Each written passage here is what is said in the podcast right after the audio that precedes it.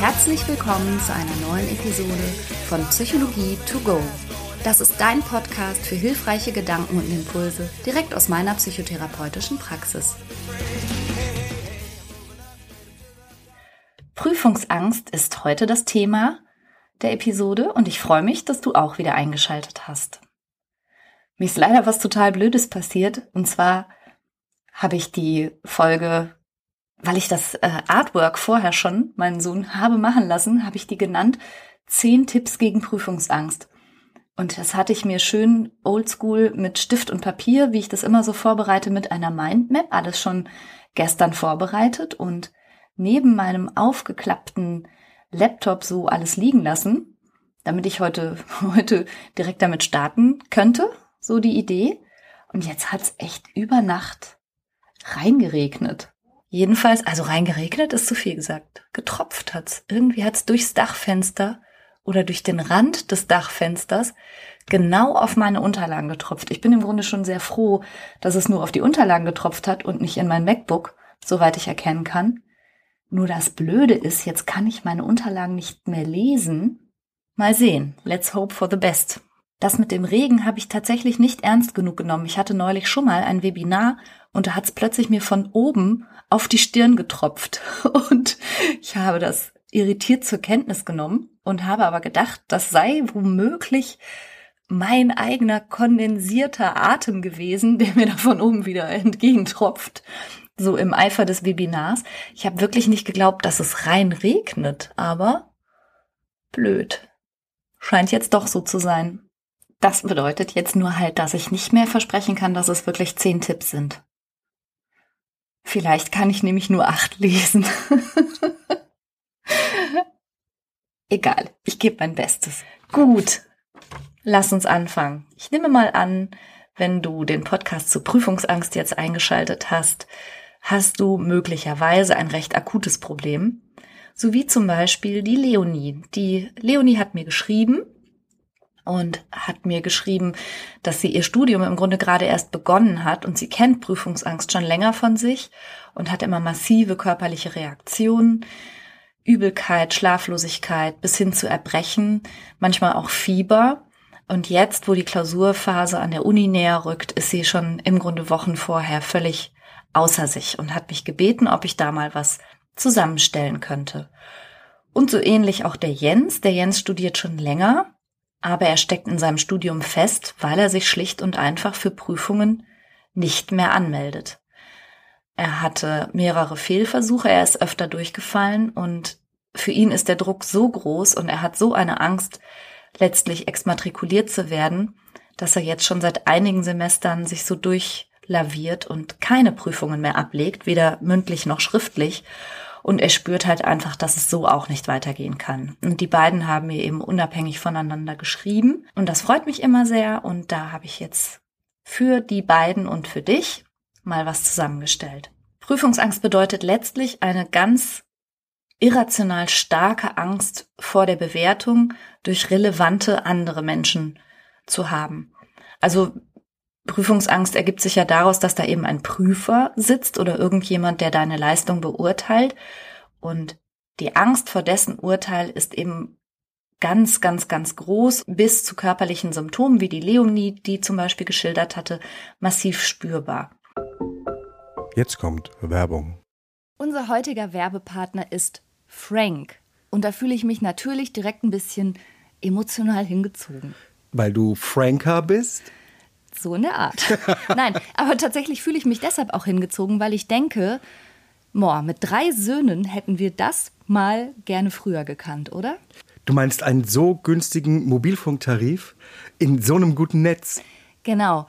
Also wenn die ihre Podcasts auf doppelter Geschwindigkeit durchhören und dabei gleichzeitig durch alle Apps hopsen, da geht ja schon mal so ein bisschen Datenvolumen drauf. Auf jeden Fall. Wenn dann noch ein bisschen Streaming dazu kommt, dann ist ruckzuck der Monat zu Ende. Ja.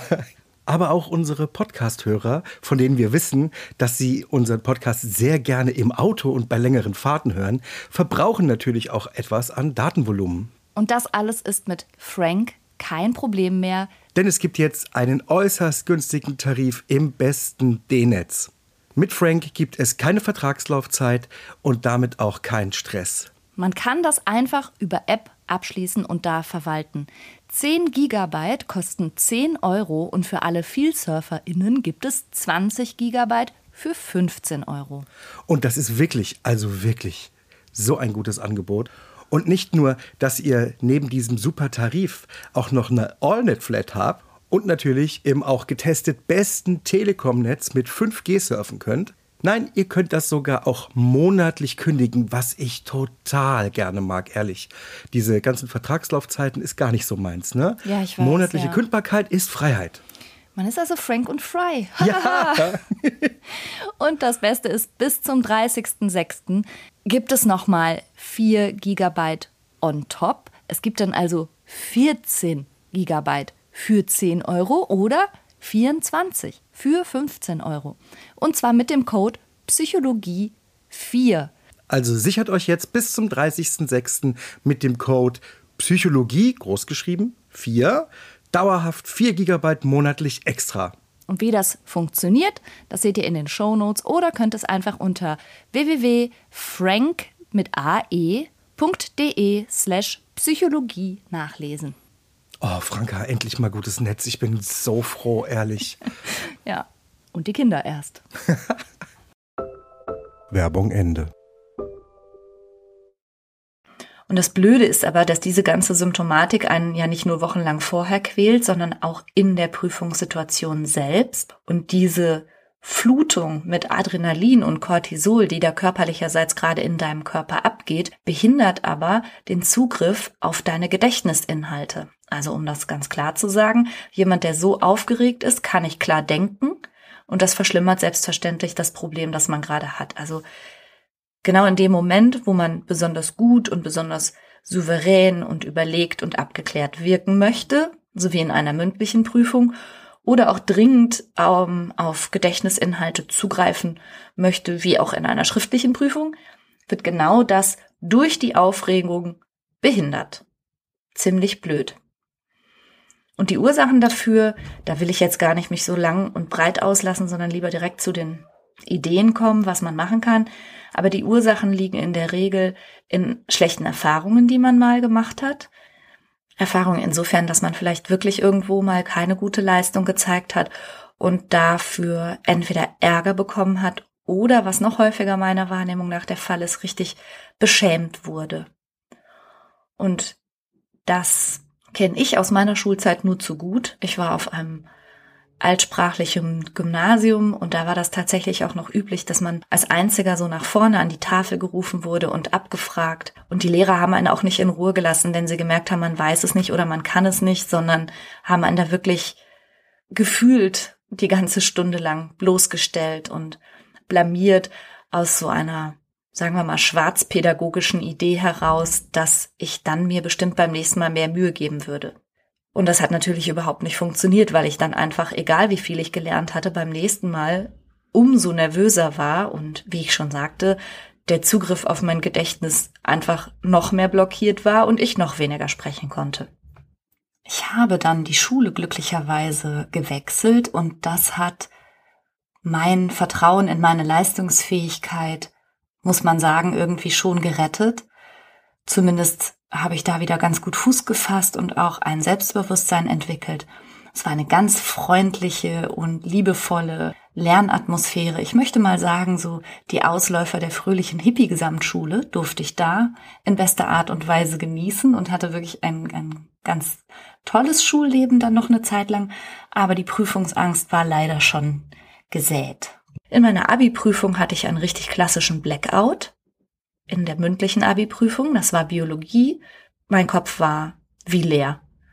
Und das gleiche hatte ich noch zweimal hinterher auch an der Uni. Ich habe mich jedes Mal glücklicherweise nach ein paar Minuten wieder gefangen. Das heißt an der Uni auch nicht. Da bin ich auch einmal einfach rausgegangen. Die Prüfung wurde dann leider mit einer 6 beendet. Also du, du merkst schon, ich habe wirklich ein bisschen Erfahrung mit dieser krassen Angst in und vor Prüfungssituationen. Aber die Zeit ist ja weitergelaufen und du weißt, inzwischen rede ich hier zu dir als Psychotherapeutin und, oh Wunder, oh Wunder, ich bin inzwischen selber manchmal bei Prüfungen eingesetzt. Also ich prüfe psychotherapeutische Psychotherapeuten in der Approbationsprüfung, was ich niemals für möglich gehalten hätte, aber das lässt dich ja vielleicht hoffnungsvoll ahnen. Du kannst Prüfungsangst hinter dir lassen und ich verrate dir gerne meine besten Tipps, die mir dabei geholfen haben, meine Prüfungsangst hinter mir zu lassen. Einerseits würde ich dir gerne ein paar Hilfestellungen geben für die akute Situation an sich, also wenn du in oder kurz vor der Prüfung bist.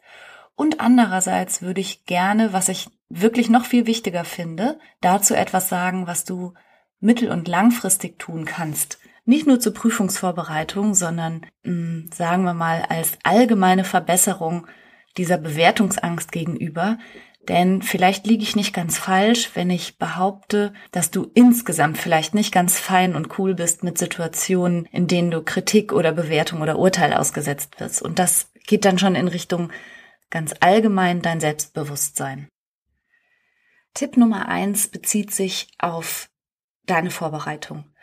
Eine gute und intensive Vorbereitung sollte dich eigentlich insofern absichern, dass gar nicht gravierend viel schiefgehen kann. Und ich weiß aber, dass die Krux an der guten Vorbereitung manchmal genau der Umstand ist, dass man ja, je mehr man sich mit einem Thema befasst, man auch umso mehr begreift, wie viel man von diesem Thema nicht begreift. Also, egal welches Themenuniversum du anpiekst, es gibt immer so viel mehr zu wissen.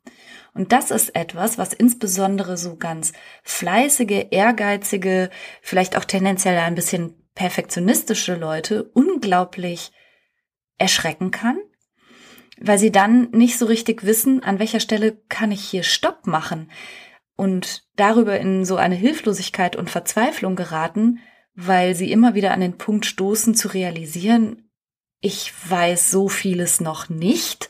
Bedeutet das also demnach, dass ich nicht ausreichend gut vorbereitet bin und dann sich darüber total verrückt machen. Das passiert häufig schon Wochen und Monate vor der Prüfung, dass man einfach denkt, ich, ich werde niemals genug wissen, um diese Prüfung zu bestehen. Also letztlich geht es darum, schon Kriterien für sich zu entwickeln. Und das kann man machen, indem man sich Altklausuren anschaut oder ähm, Apps durchkreuzt oder mit Menschen, die diese Prüfung bereits bewältigt haben, spricht, um sich ungefähr zu orientieren, was muss ich wirklich wissen, in welcher Tiefe und sich dann aber auch zu trauen, es dabei gut sein zu lassen. Tipp Nummer eins lautet also demnach, fang nicht an, unkoordiniert und wild irgendwelche Bücher dir reinzuziehen, sondern mach dir einen vernünftigen Lernplan und halte dich dran. Gute Vorbereitung ist wirklich das Allerbeste, um dich zu beruhigen. Wie man lernt, und das ist Tipp Nummer zwei, das wissen ehrlicherweise viele Leute gar nicht so genau. Und zwar vor allen Dingen diejenigen, die in der Schule recht clever waren und da ohne größere Mühen durchgegangen sind. Es kann sein, dass du deshalb so unsicher bist vor Prüfungen, weil du tatsächlich ein Kompetenzdefizit hast, was Lernen angeht. Also solltest du vielleicht lernen, lernen und dich selber so gut kennenlernen, ob du vielleicht eher der auditive Typ bist oder eher der visuelle Typ, ob du dir Sachen gut merken kannst, wenn du dir eine Tabelle davon machst oder wenn du sie jemandem anders erklärst, ob du dir am besten Videos anschaust oder dir Mindmaps dazu machst. Da sind Menschen verschieden und es gibt da individuelle Vorlieben. Meistens ist es auch eine Kombination aus mehreren Techniken, die dir besonders gut hilft, Dinge zu erinnern und in deinem Kopf naja, sozusagen dieses Wissensgebäude entstehen zu lassen und Stein für Stein das ineinander verzahnen zu lassen, bis du das Gefühl hast, oh ja, jetzt langsam bekomme ich einen Überblick. Tipp Nummer zwei wäre also, lerne, lernen und finde genau raus, was für dich am besten taugt. Ein weiterer wichtiger Tipp, wie ich finde, halt dich von den falschen Leuten fern. Also zum einen ist es für manche Leute eine gute Idee, vorher darüber zu sprechen, dass sie eine bestimmte Prüfung ablegen werden, weil sie damit eine gewisse Verbindlichkeit schaffen und weil es ihnen hilft, wenn öfter mal jemand nachfragt, na, wie läuft's und lernst du schon und so. Es gibt aber genauso diejenigen Leute, die das total unter Druck setzt und die immer wieder aufs Neue mega nervös werden, wenn jemand sie anspricht und für die mag das hilfreicher sein, einfach die Klappe zu halten. Mach dein Ding und sprich nicht drüber, wenn dich das immer wieder ultra nervös macht. Und außerdem halt dich fern von nervösen Leuten. Was dir gar nicht gut tut, ist jemand, der dich da immer weiter reinpusht. Also wenn du weißt, du hast Angst, du bist nervös, dann mach bitte einen großen Bogen um die Leute, die auch nervös sind. Und mach auch einen großen Bogen um diese Leute, die kennst du bestimmt auch, die hast du, so hoffe ich doch, wie ich auch in der Schule schon immer gehasst, die immer gesagt haben, oh nein, ich war so schlecht und ich weiß gar nichts. Und hinterher eine Eins nach Hause gebracht haben. Meide solche Menschen. Such dir eine kleine, aber feine Lerngruppe mit coolen Leuten, denen du auch von deinen Unsicherheiten berichten kannst und mit denen du nicht in so eine Art Superkeitsbattle steckst, sondern die ganz normal, ganz cool und ganz gelassen sind und dir helfen, auf dem Teppich zu bleiben. Also Tipp Nummer drei.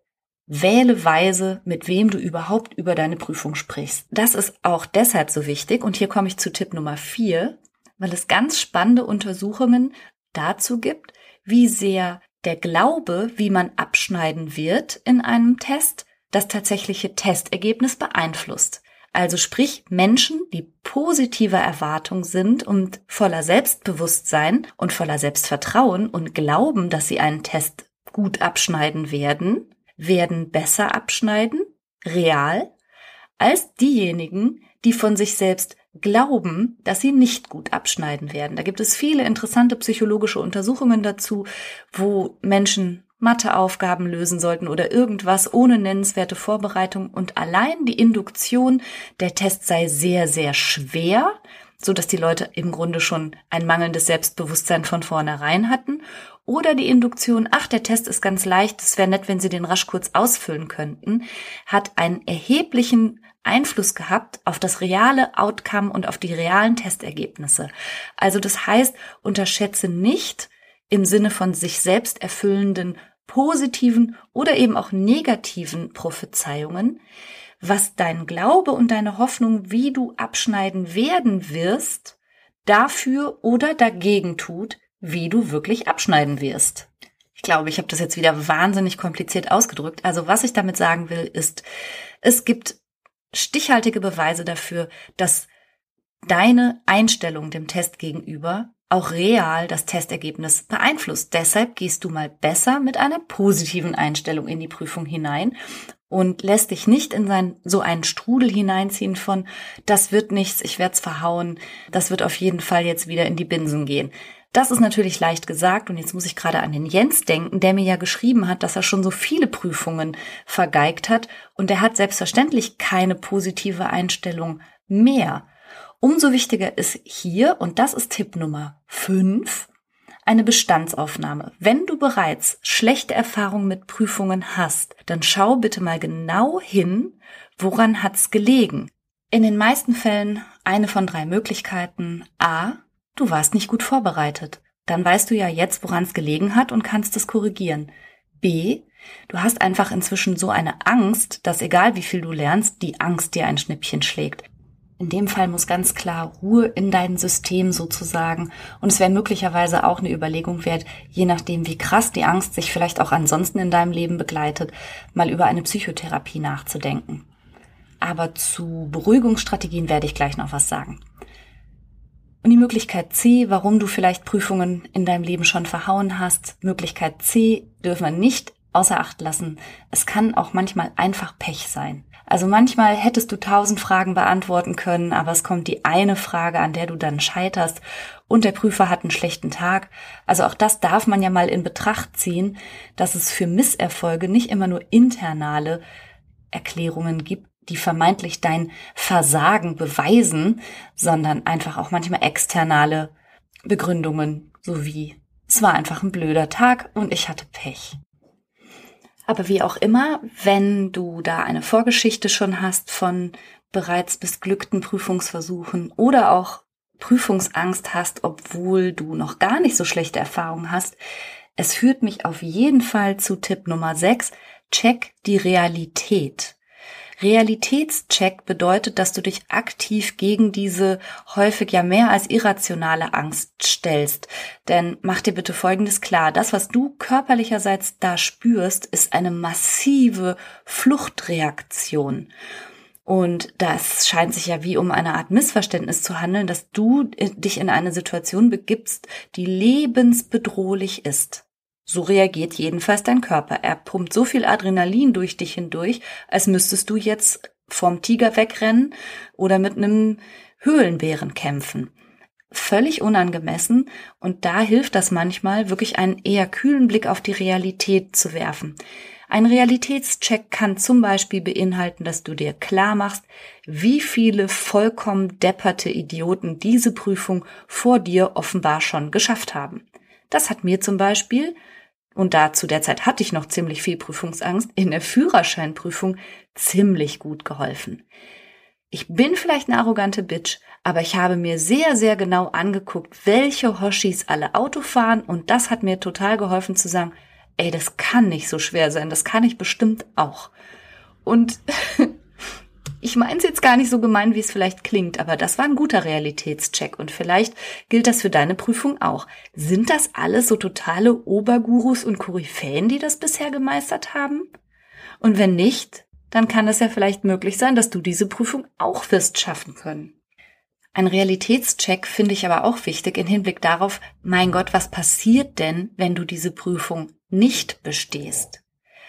Mein Mann und ich haben ein Unternehmen namens Doctors Coach, wo wir vor allen Dingen Ärzte und psychotherapeutische Kollegen beraten und ganz häufig gehen auch Leute zu ihm oder zu mir ins Coaching kurz vor der Facharztprüfung. Und ich stelle das immer wieder fest, dass die Ärzte eine irrational wahnsinnig große Angst vor dieser Facharztprüfung haben, aber spannenderweise sich noch nie gefragt haben, was denn passiert, wenn sie die verhauen. Die bleiben so fest stecken in diesem panischen Gefühl und antizipieren die Blamage und die Peinlichkeit und wie furchtbar das alles wird. Aber was in der Realität passiert, fragen die sich fast nie. Und ich kann es dir sagen, gar nichts passiert. Wenn du in diesem Facharztgespräch irgendwelche Mängel offenbarst, die die Prüfer für so gravierend halten, dass sie dich jetzt in diesem Moment nicht bestehen lassen möchten, dann sagen die dir, hm, bitte arbeiten Sie sich in dieses Thema nochmal ein, lesen Sie vielleicht nochmal was dazu und dann kommen Sie in drei Monaten wieder. Punkt. Ist das jetzt das ganz große lebensbedrohliche Drama, für das so viel Adrenalin nötig ist? Eigentlich doch gar nicht. Und da finde ich einen wirklich intensiven Realitätscheck was kann denn schlimmstenfalls passieren? Wirklich mega wichtig. Denn das bleibt häufig so eine diffuse, große Angst vor, ja, was eigentlich? Also sich das klar zu machen, finde ich auch eine gute Idee und dann für den Worst Case einen Plan zu machen. Also Jens zum Beispiel, der mir geschrieben hat, hat ja schon eine ziemlich reale Angst davor, dass er entweder exmatrikuliert wird, weil er nicht besteht oder exmatrikuliert wird, weil er an keinen Prüfungen mehr teilnimmt. Und wenn das der Realitätscheck ergibt, dann ist es natürlich Zeit für einen vernünftigen Plan B. Und der Plan B könnte lauten, wenn ich in der Prüfung durchfalle und dementsprechend das und das und das passiert, würde ich mich zum Beispiel erkundigen, ob ich einen weiteren Studiengang beginnen kann und Punkte mir anrechnen lassen kann. Oder ob ich an einer anderen Hochschule weiter studieren kann, die mir bisherige Semester anerkennt oder so. Also ich bin gar kein Freund von Katastrophisieren, sondern ganz im Gegenteil. Ich bin ein großer Freund von einem kühlen Realitätscheck, einem Abklären, was in Wirklichkeit schlimmstenfalls passieren kann und dafür eine Lösung zu finden. Das finde ich eine richtig gute Idee im Vorfeld. Und damit komme ich zu meinem letzten Tipp, was du mittel- oder langfristig machen kannst gegen deine Prüfungsangst. Und das ist, dass du dir positive innere Filme entwickelst von der Prüfungssituation, wirklich möglichst lebendig und möglichst realitätsnah dir vorstellst, wie du in bester Art und Weise diese Prüfung realisierst. Stell dir die Prüfungssituation nicht so angsterfüllt und panisch und furchtbar vor wie bisher, sondern anhand des Realitätschecks und auch eingedenk dessen, was ich dir über die sich selbst erfüllenden Prophezeiungen erzählt habe, stell dir vor, wie du die Prüfung gelassen, entspannt, mit ruhigen Gesichtszügen, nicht schwitzend, nicht zappelnd, sondern ja, so positiv und aufgeräumt und klar wie möglich verbringst. Mach dir darüber hinaus in diesem Film auch Gedanken, was du zum Beispiel anziehen möchtest, wie du rüberkommen möchtest, wie du wirken willst. Denn ich weiß, dass das ganz viele Prüflinge in ihrer heißen Prüfungsphase völlig außer Acht lassen und vernachlässigen. Und das muss ich jetzt mal aus dem Nähkästchen plaudern. Wir Prüfer, klar stellen wir Fragen und wir realisieren auch, ob du Fragen falsch beantwortest oder richtig beantwortest. Und ich mache mir manchmal sogar Strichlisten, wie viele Fragen richtig und wie viele falsch waren. Aber letzten Endes in den mündlichen Prüfungen wird ganz viel auch so eine Art Gesamtpaket beurteilt. Und du tust dir keinen Gefallen dir selbst nicht für dein Selbstwertgefühl, aber auch nicht für deine Wirkung, wenn du völlig übernächtigt und in Panik dir aus dem letzten Winkel deines Schranks den letzten Hoodie ziehst, der vielleicht noch irgendwie geht, weil du seit Ewigkeiten keine Maschine Wäsche mehr gewaschen hast oder auch nicht dich selbst. Du bist vielleicht schlecht ernährt und überkoffeiniert und all das gehört auch zu einer guten Vorbereitung, dass du dich gut um dich kümmerst, dass du dich gut ernährst, dass du gut schläfst, dass du dir auch Gedanken machst, in welchen Klamotten du dich richtig wohl und gut repräsentiert fühlst und vernünftig bei der Prüfung aufschlägst. Und dabei helfen dir diese lebendigen, positiven Filme auf jeden Fall auch. Lifehack übrigens noch zum Schluss an der Stelle. Mein Mann hat sich für seine Facharztprüfung angemeldet, aber eher in der Absicht, einen möglichst realitätsnahen Eindruck zu bekommen, wie sowas so läuft. Also was er die ganze Zeit gesagt hat, war, ja, ich mache das jetzt als so eine Art Generalprobe. Dann weiß ich, wie das läuft, ich weiß, was die so fragen, ich weiß, wie die so drauf sind, überhaupt das ganze Setting, dann kann ich mir das alles besser vorstellen für meinen inneren Film. Mit dieser Haltung ist er da hingegangen und hat mit gar nicht mal so viel Vorbereitung, aber einem guten Outfit und einer guten Laune und ja, dieser Idee, ach, ich muss das nicht bestehen, das ist nur eine Generalprobe so hat das geschafft. So kann man es auch machen. so, finally kommen wir zu den Akut-Tipps. Ich habe genau wie prophezeit mich jetzt schon völlig verhudelt. Ich glaube, ich muss das jetzt für dich auch nicht durchzählen. Ist ja jetzt auch irgendwie total egal. Also erstens, ich glaube, über Entspannungstechniken möchte ich dir an dieser Stelle jetzt gar nichts erzählen. Das kannst du dir vorher ganz viel reinziehen und das wird dir gut tun. Alles von progressiver Muskelrelaxation über autogenes Training bis zu Tai Chi. Alles, was dir insgesamt hilft, besser zugreifen zu können auf deine Entspannungsressourcen, sage ich mal, auf deine Fähigkeit zu entspannen, ist gut. Mach das. Darüber hinaus empfehle ich dir, dass du dich mal mit dem Konzept Power Posing befasst. Ich gebe dir hier den Namen Amy Cuddy. Das ist die Forscherin, die sich da vor allen Dingen mit befasst hat, mit Power Posing. Und letztlich kann man sagen, worauf sie eindrücklich hingewiesen hat, ist, dass Körpersprache immer auch ein Selbstgespräch ist. Körpersprache wird so häufig missdeutet als ausschließlich etwas, was eine Außenwirkung hat. Und Amy Cuddy hat sich aber sehr viel damit befasst, dass wir durch das Einnehmen bestimmter Körperposen vor allen Dingen auch unsere eigene Gestimmtheit beeinflussen.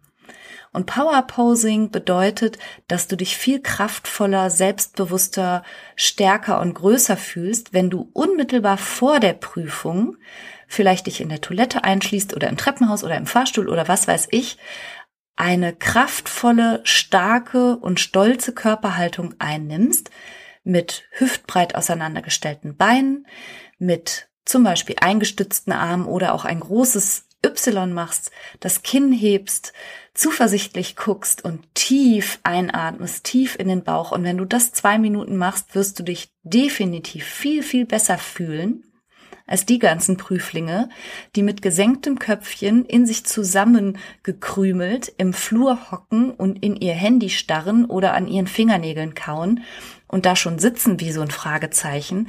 Also bring dein Körper in die Verfassung, dass jetzt etwas Gutes, Starkes und Stolzes passiert und zeigt dir nicht durch dieses schlechte körpersprachliche Selbstgespräch, dass du gerade in einer unterlegenen Unterwerfungs- oder Angstsituation bist. Also nutz deine Körpersprache für dich selbst durch Powerposing und google mal nach Videos von Amy Cuddy. Ich mache dir in die Show Notes nochmal einen Link dazu. Das finde ich ganz, ganz hilfreich. In der Situation selbst, und das weiß ich wirklich aus vielen Prüfungen, die ich begleiten durfte, wenn du weinen musst, kein Problem. Wenn du rot wirst, kein Problem. Wenn deine Stimme zittert oder versagt, kein Problem. Bitte geh davon aus, die Prüfer haben das alles schon gesehen, denen ist das alles vertraut. Die wollen dir nichts Böses, die werden dir Zeit geben, dich zu beruhigen, die werden dir einen Schluck Wasser geben, die werden dir ein Taschentuch anbieten. Das ist alles überhaupt kein Problem und vor allen Dingen auch überhaupt nicht peinlich. Jedem Prüfer ist, er ist bewusst, dass er oder sie dich gerade in eine ganz außergewöhnliche Drucksituation bringt und hat vollstes Verständnis auch für die extremeren Reaktionen.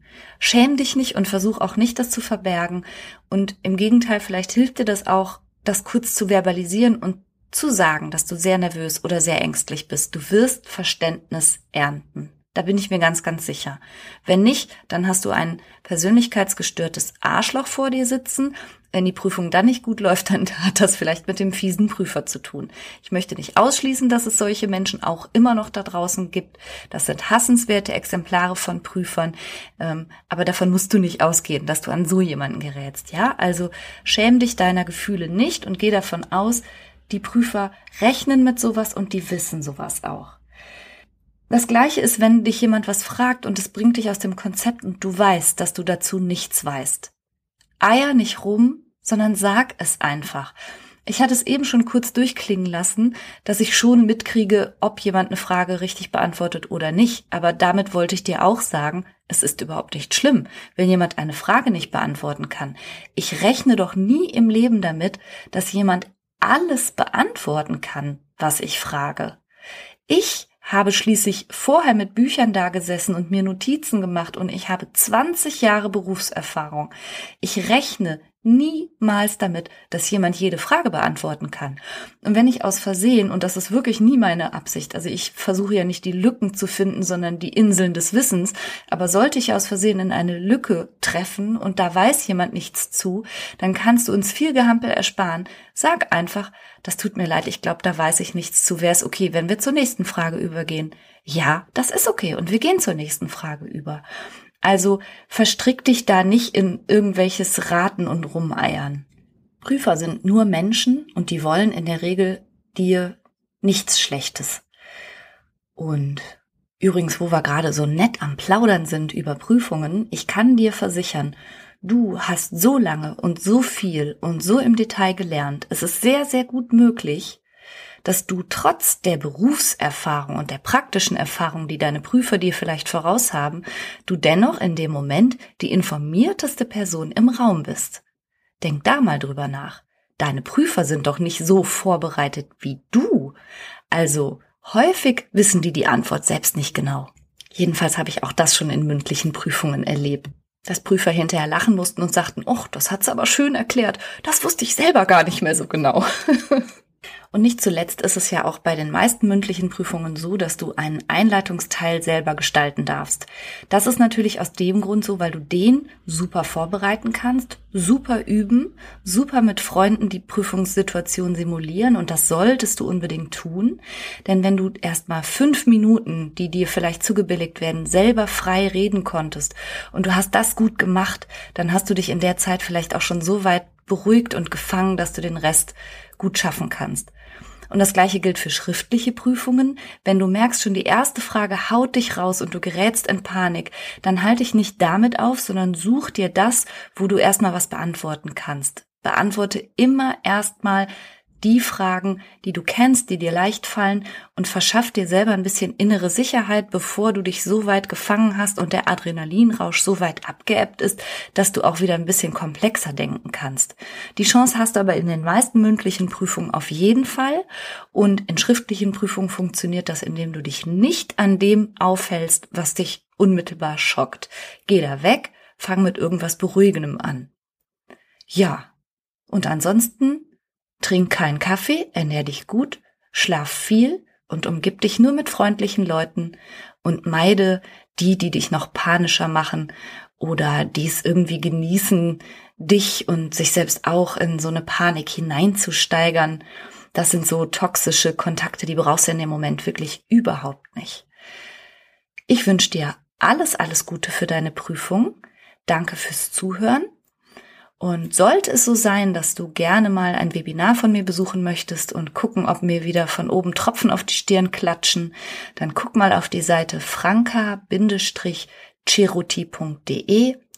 Franca ist ein italienischer Name und schreibt sich F-R-A-N-C-A, Bindestrich Ceruti, was ebenfalls italienisch ist, C-E-R-U-2-T-I.de.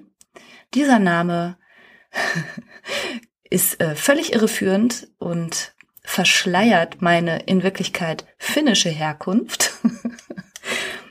Kann ich ein andermal erzählen, wie es dazu kam? Ja, du findest auf dieser Seite meine SISU-Seminare, die befassen sich alle im weitesten Sinne mit Mut, mit Motivation, mit Veränderung, mit Entscheidung treffen. Schau mal auf die Seite. Am 23. Januar ist zum Beispiel mein nächstes Seminar. Da geht es nämlich genau um das Thema Verändern, aber wie? Und das kannst du direkt auch auf der Seite buchen. Kleiner Disclaimer, das sind keine psychotherapeutischen Angebote, das sind nur Informations- oder Coaching-Angebote. Klammer zu. So, Wirklich genug gesabbelt für heute. Vielen Dank für deine Aufmerksamkeit und bis bald. Tschüss. Just right, all the doors are open, and things are coming together just the way I was hoping. Now I'm never giving up, no,